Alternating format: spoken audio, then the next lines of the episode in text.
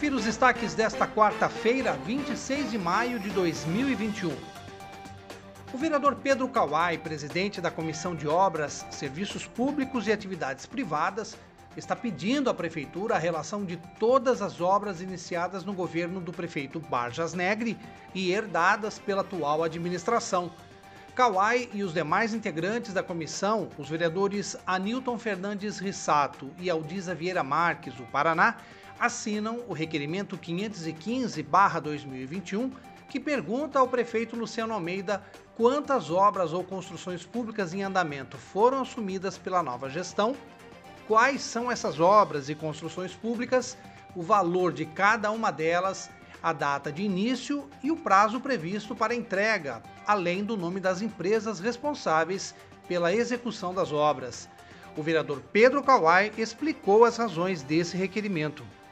É, nós só estamos pedindo alguma, ah, quais são as obras que estão em andamento, que, que vieram de uma gestão para da gestão anterior para cá, as famosas heranças, né? Quais são as heranças de, em obras que a prefeitura deixou, a, a legislatura do prefeito Barros, do PSDB deixou para esse mandato, né? Inclusive uma, é um pedido da comissão de obras, né? Minha, do Newton e do Paraná, né? a comissão, essa comissão nós três formamos para que a gente possa é, saber e poder estar tá acompanhando. Inclusive, na nossa última reunião da comissão de obras, nós deliberamos que nós vamos fazer visitas nessas obras para acompanhar o andamento, acompanhar, fiscalizar um pouquinho mais de perto essas obras.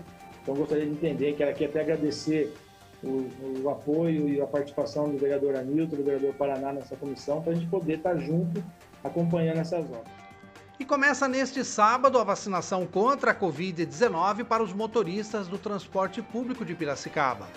O agendamento começou ontem à tarde e continua disponível no site da Prefeitura, pelo banner Vacina Pira.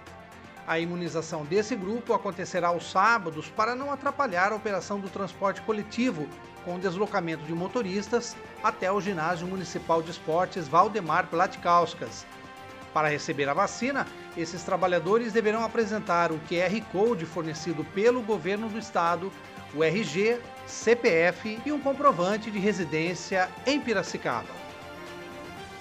Acompanhe os nossos podcasts pela Rádio Kawai, disponíveis no Facebook, Instagram e no Spotify.